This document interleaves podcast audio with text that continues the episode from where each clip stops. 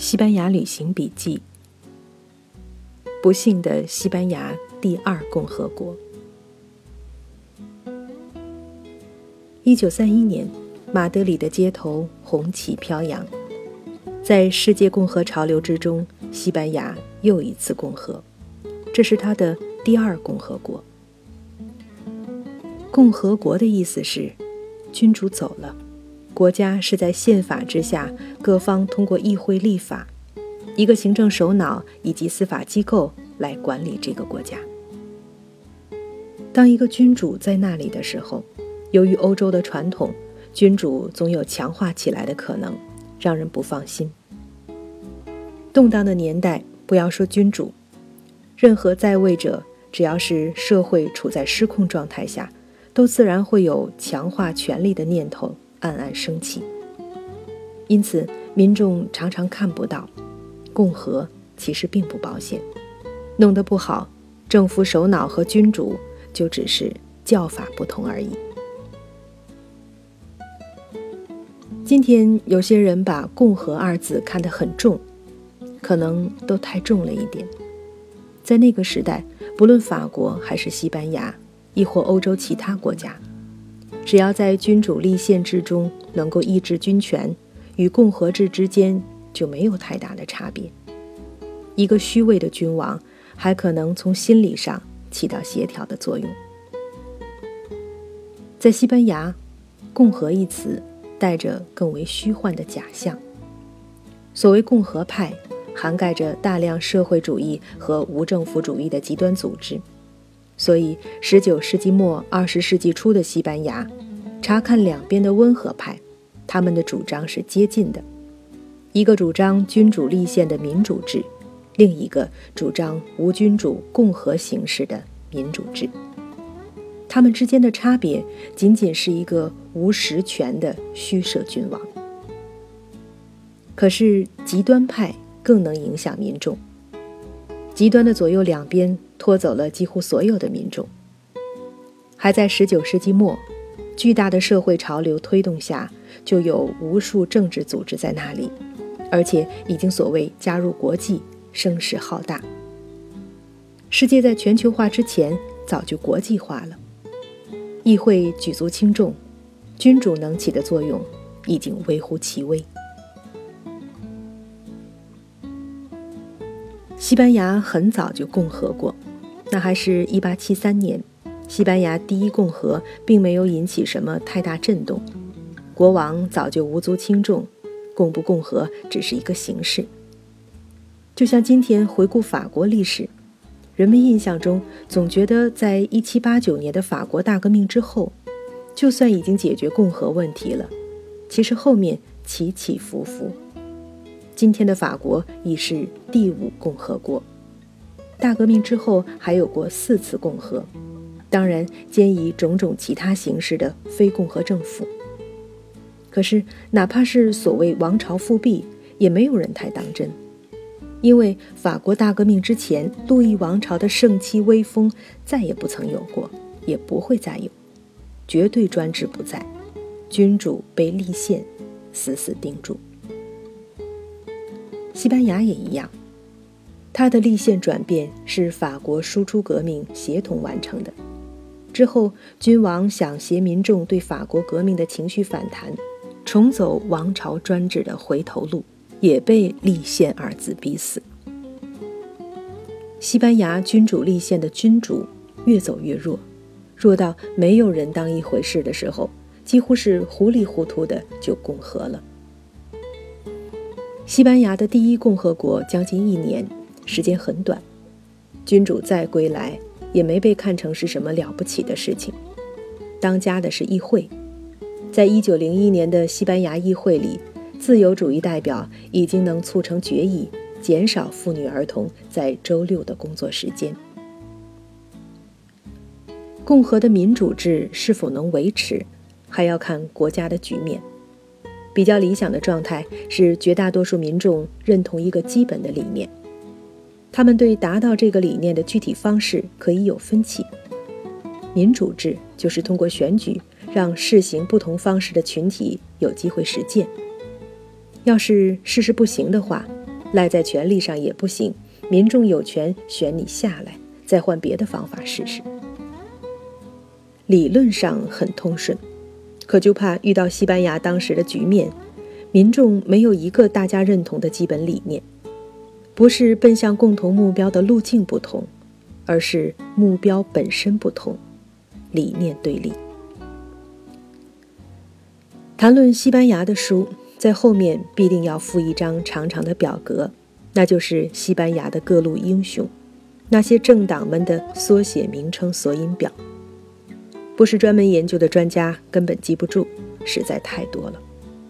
可是要是归归类，好像也没有那么复杂。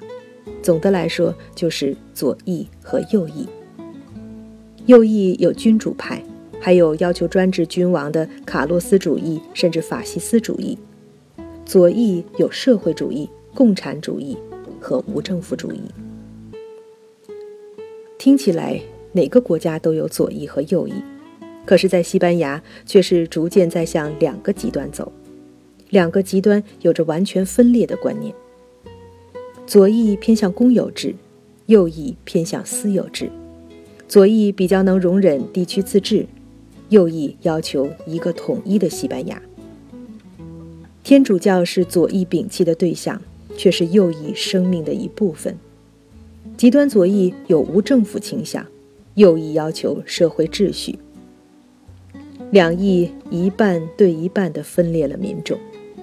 再说，那么多年来，大家习惯了用罢工、起义、暴动来说话，谁也没有耐心。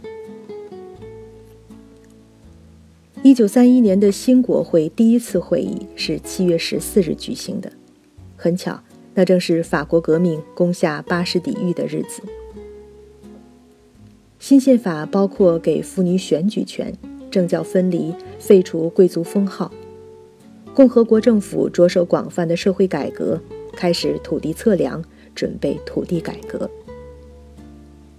西班牙第二共和国这一届政府的改革是要走向社会主义国有经济，其中包括要由国家来确定雇主应该给工人多少工资，同时宪法明文规定，不论是什么财产。只要社会有这个需求，就可以收归国有。这样的公有制倾向，右翼当然不能接受。这一措施在实施土地改革上也遇到问题。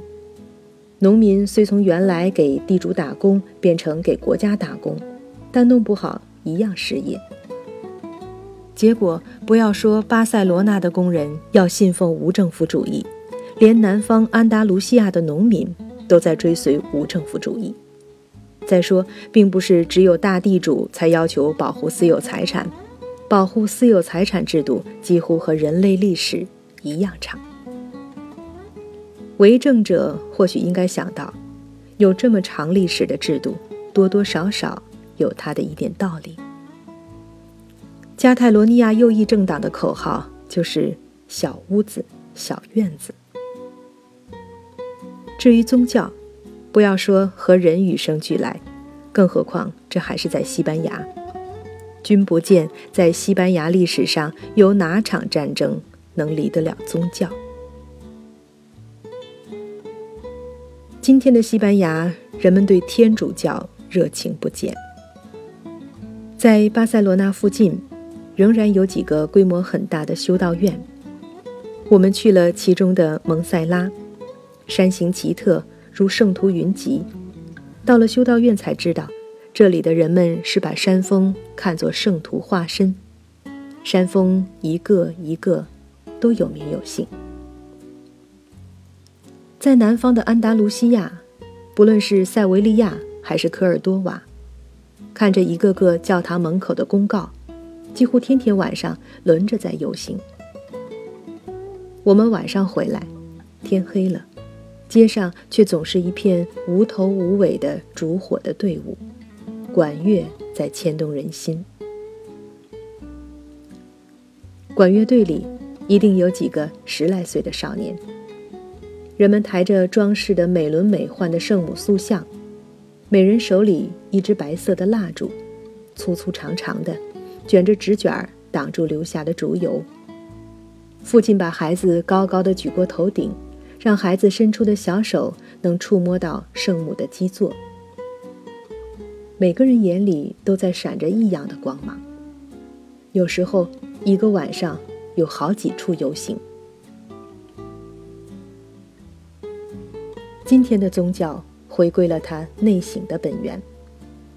烛火的队伍在流动，站在一旁，无缘由的你会觉得感动。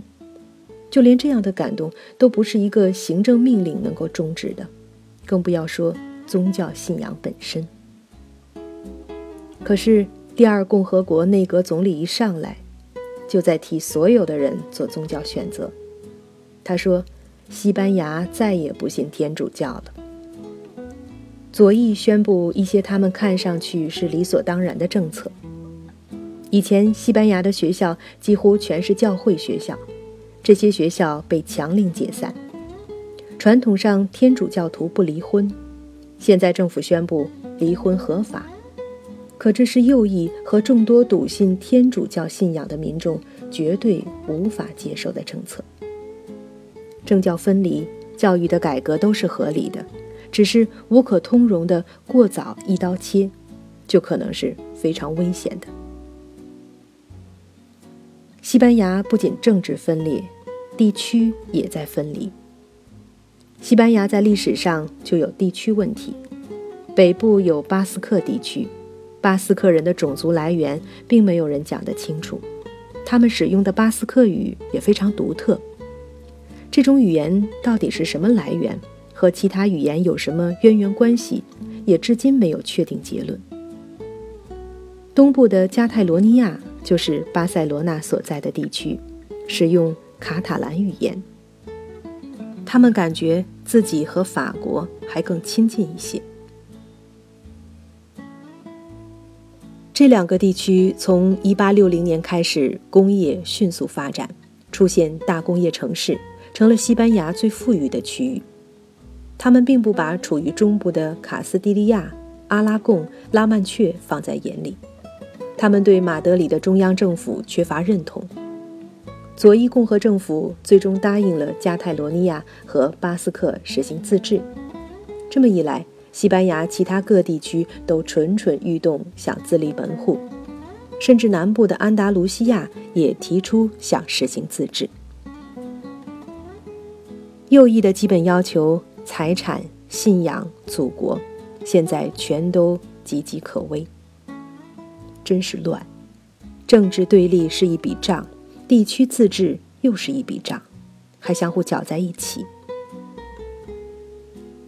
西班牙人尚武，危机时刻军人干政被看作是一种传统，难怪那些承袭西班牙、葡萄牙传统的南美国家也是动不动就军事政变。西班牙没有参加第一次世界大战，但当时却拥有庞大的军队，军官特多，六个当兵的就有一个军官。注册在案的有五百六十六个将军和两万两千个军官。这届政府的战争部长，后来的总理马努埃尔·阿萨尼亚，看着庞大的军官集团，觉得实在危险。他认为军队是西班牙民间精神发展的主要制度性障碍，就主张裁军。他答应军官全薪退休，降级军官减半。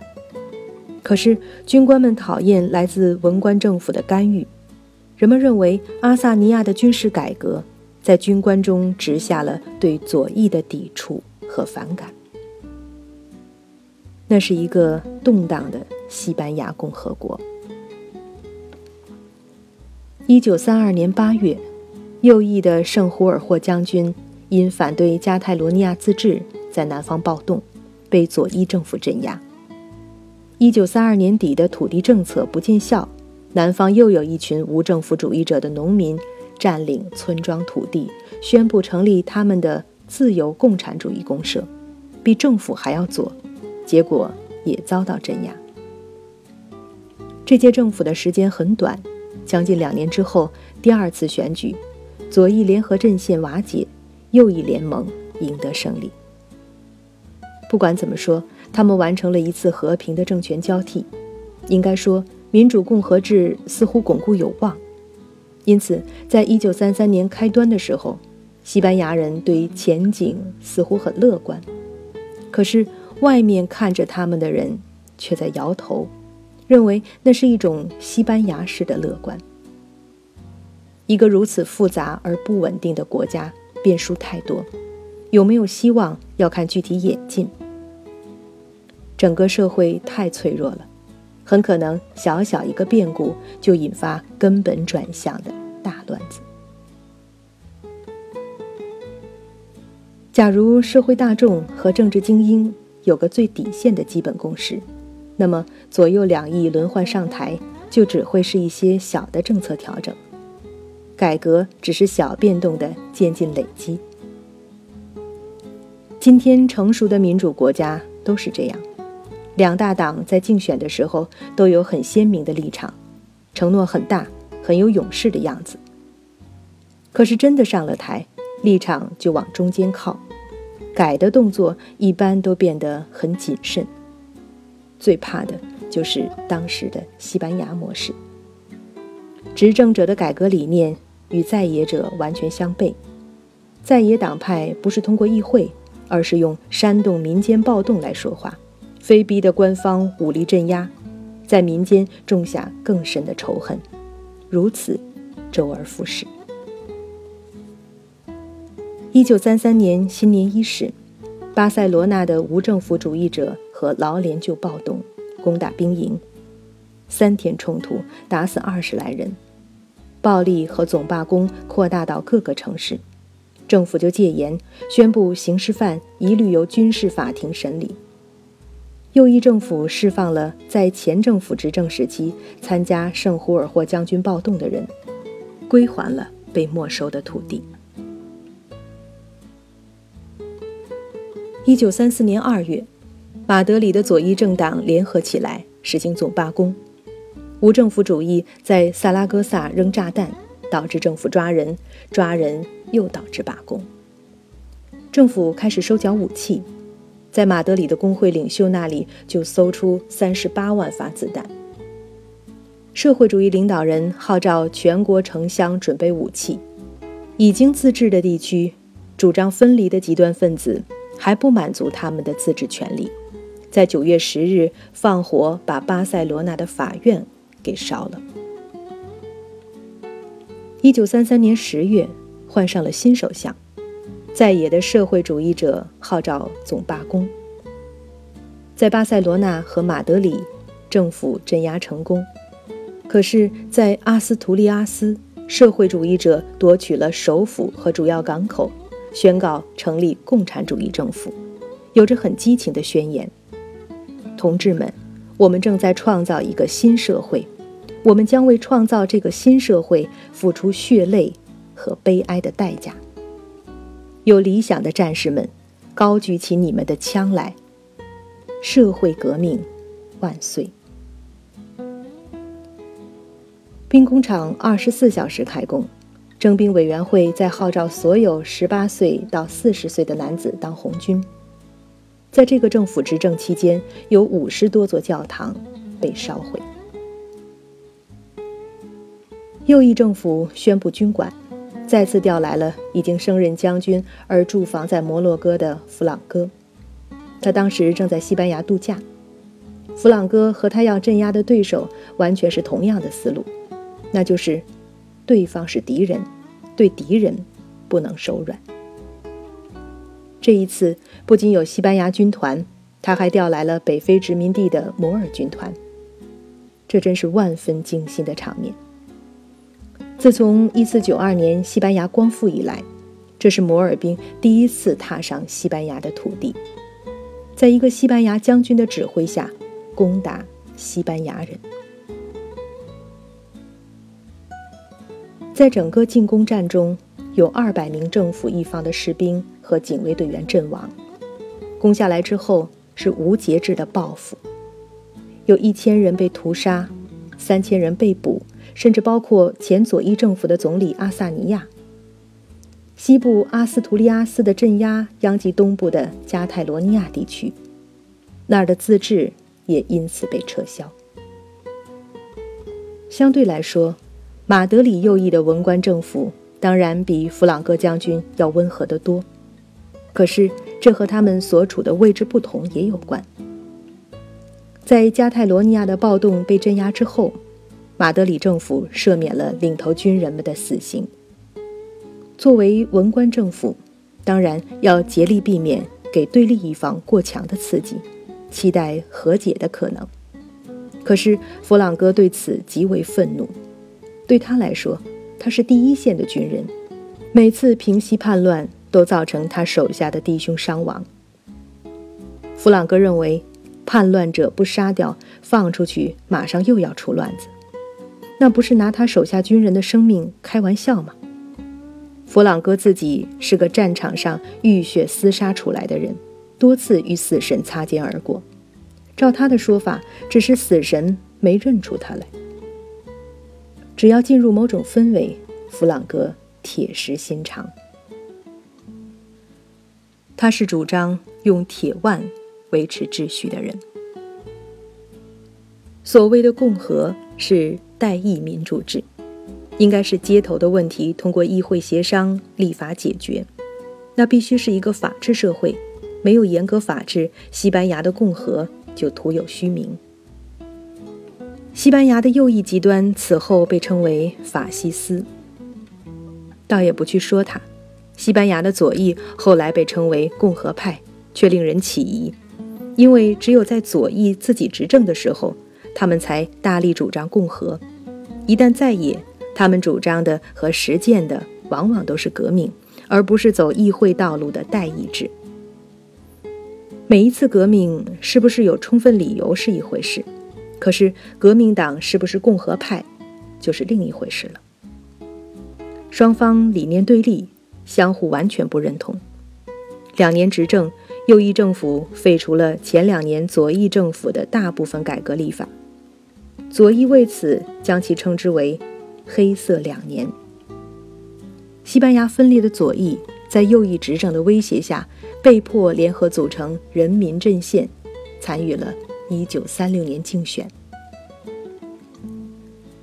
1936年2月的选举，左翼人民阵线和右翼民族阵线几乎旗鼓相当，很多地区只相差百分之一或二。最终，左翼人民阵线险胜，组成政府。从选举版图上看，选举惊心动魄。